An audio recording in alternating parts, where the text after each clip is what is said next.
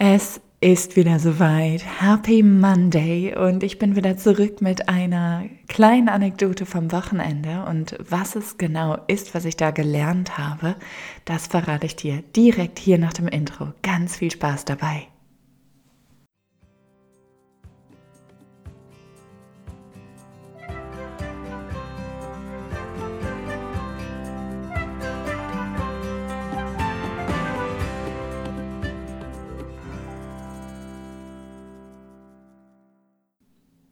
Heute geht es erstmal nach Paris für dich und deswegen machst dir bequem, entspann dich und stell dir einfach vor, dass wir uns in der Mitte des letzten Jahrhunderts befinden, in der Hauptstadt Frankreichs, da wo noch Jazz und tolle Clubs ihr Unwesen treiben. Und es gab einen ganz besonderen im Herzen von Paris. Und es war ein Ort, wo jeden Abend Menschen zusammenkamen, Haut an Haut, man kaum vorstellbar heutzutage, tanzten und feierten und tranken, lachten, wahrscheinlich auch mal die ein oder andere Käbelei starteten, sich kennenlernten, küssten, verliebten. Und du kannst, wenn du möchtest, vor deinem geistigen Auge mal Platz nehmen. Such dir das Sofa aus in diesem Jazzclub, das dich am meisten anspricht, vielleicht da in der Ecke oder direkt hier bei der, vor der Bühne, wo du die Band gut sehen kannst. Oder vielleicht setzt du dich auch an die Bar. Stell dir vor, was du anhast Und mach dir diesen Geräuschpegel in der Bar mal ganz bewusst. Es ist Wahnsinn, wie laut das hier ist. Die Band, die spielt Freestyle Jazz und überall wird gelacht und sich unterhalten auf Französisch. Manchmal hörst du englische Gesprächsfetzen, vielleicht auch hier und da einen deutschen. Und du sitzt hier und saugst es alles auf. Die Musik, den klebrigen Boden unter deinen Füßen, die Berührung von anderen Menschen, die sich an dir vorbeidrängen.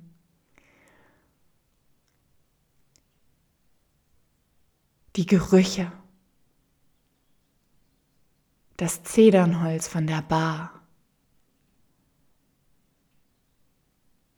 den Gin Tonic, den du unmissverständlich wiedererkennst die rauchige Luft, die hitzige, schwitzige Atmosphäre, teures Pariser Parfum, die Schminke der Darstellerin, die sich gerade neben dich stellen, um einen Drink zu ordern. All das nimmst du wahr. All das lässt du mal sacken und in jeder Körperzelle ankommen. Es ist eine andere Epoche, ein anderes Zeitalter, in dem du dich hier befindest.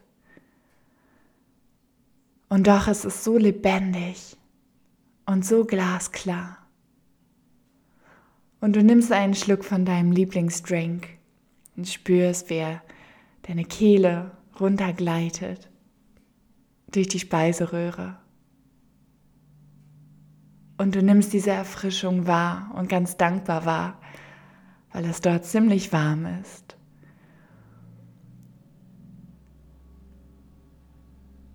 Und siehst, während du dich so nach links drehst und über deine Schulter guckst, wie drei Männer an einem Tisch sitzen dort hinten in der Ecke. Und diese drei Männer, die fallen dir auf, weil sie so leidenschaftlich sind und ganz wild gestikulieren mit Händen und Füßen und einer steht auf und unterstreicht das, was er meint, mit, mit seinem kompletten Körper. Er redet angeregt auf die beiden ein Und du nimmst wahr, dass sie alle recht gleich gekleidet sind und vom Typ her sich recht ähnlich sehen. Vielleicht sind es Brüder, vielleicht Cousins.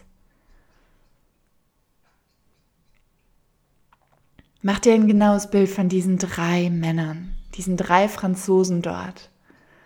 Leidenschaftlich wild mit einem Drink in der Hand, wie sie alles wahrnehmen. Einer macht sich wild Notizen auf einem Bierdeckel oder ist es eine Serviette? Du kannst es kaum erkennen. Irgendwas planen die drei. Was ist es? Was meinst du? Wir werden jetzt ungefähr 80 Jahre vorspulen. Wir schreiben das Jahr 2021. Es ist Oktober. An einem knackig kalten, aber sonnigen Tag fahre ich mit meinem Mann Daniel, nachdem wir die Kinder abgesetzt hatten, in ein großes Shopping Center hier in Southampton und ich habe die Worte meiner ältesten Tochter in den Ohren, die gesagt hat, Mami, denk dran, gönn dir auch mal was. Und mein Mann und ich, wir verabschieden uns, denn wir machen das immer so, wenn wir mal uns etwas Schönes gönnen wollen und mal einkaufen gehen, dann trennen wir uns erstmal, gehen wir getrennter Wege, jeder guckt so nach seinen Dingern und geht für sich los und dann treffen wir uns zum Lunchdate. Und eben in dieser Zeit entscheide ich mich, in ein ganz besonderes Geschäft zu gehen, wo ich normalerweise gar nicht anhalte, meist dran vorbeigehe.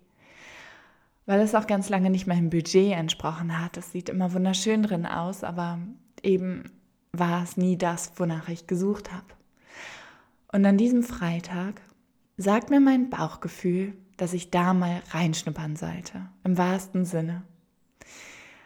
Und kaum im Geschäft grüßt mich eine ganz liebe Dame.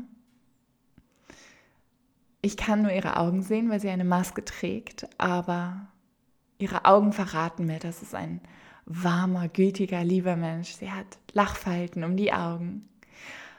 Und sie fragt mich, ob sie mir weiterhelfen kann. Ja, antworte ich, ich suche nach etwas, weil mir meine Tochter aufgetragen hat, dass ich mir mal was, was gönnen solle. Und ich suche nach einem Duft, der mich gut, erfolgreich, zuversichtlich fühlen lässt. Ich muss das gerade mal kurz im Kopf übersetzen. Ich bin wirklich reingegangen und habe gesagt, I'm looking for something that makes me attractive, confident, successful, not girly. und diese Dame hat gelacht und hat gefragt, was ich normalerweise trage an Düften. Und ich kann mich kaum noch erinnern, weil das letzte Mal, als ich mir einen Duft gekauft habe, wahrscheinlich vor den Kindern war. Und sie dreht sich kurzerhand um, greift ans Regal und sprüht einen Duft auf den Duftstab und reicht ihn mir.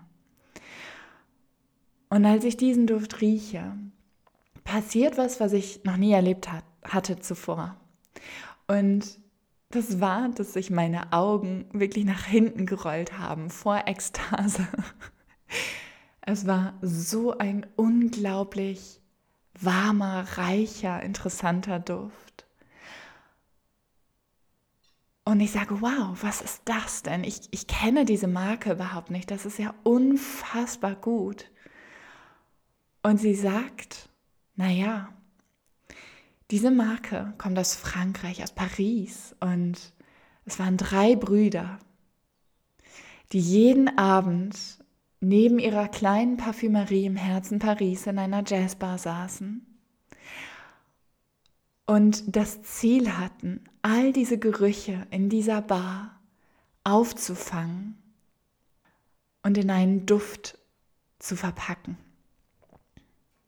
Und all diese Gerüche, die Tonkabohne, der Schminke der Darstellerin, der Gin Tonic, das Zedernholz, das Leder der Sofas, das Rauchige, all das ist in einen Duft geflossen und den hast du heute hier vor dir. Und es war genau die Geschichte, die ich dir am Anfang erzählt habe. Und ich bin umgehauen, ich bin fasziniert von einem guten Storytelling und der Duft ist unbeschreiblich gut. Und kurzerhand, Daniel entschließt sich, ihn zu kaufen. Ich habe ihm natürlich über unser Lunchdate darüber informiert, dass es etwas gibt, was genau nach ihm riecht und dass er diesen Duft unbedingt kennenlernen und riechen muss und überhaupt diese Dame, die mir da geholfen hat, kennenlernen muss. Und wir gehen dann nochmal zusammen hin und kurzerhand entschließt er sich, ja, dieser Duft soll es sein bis zu seinem Lebensende. Und ich habe mir auch was gegönnt. Genau, von der gleichen Marke, aber ich wollte nicht so sehr nach Jazzbar riechen.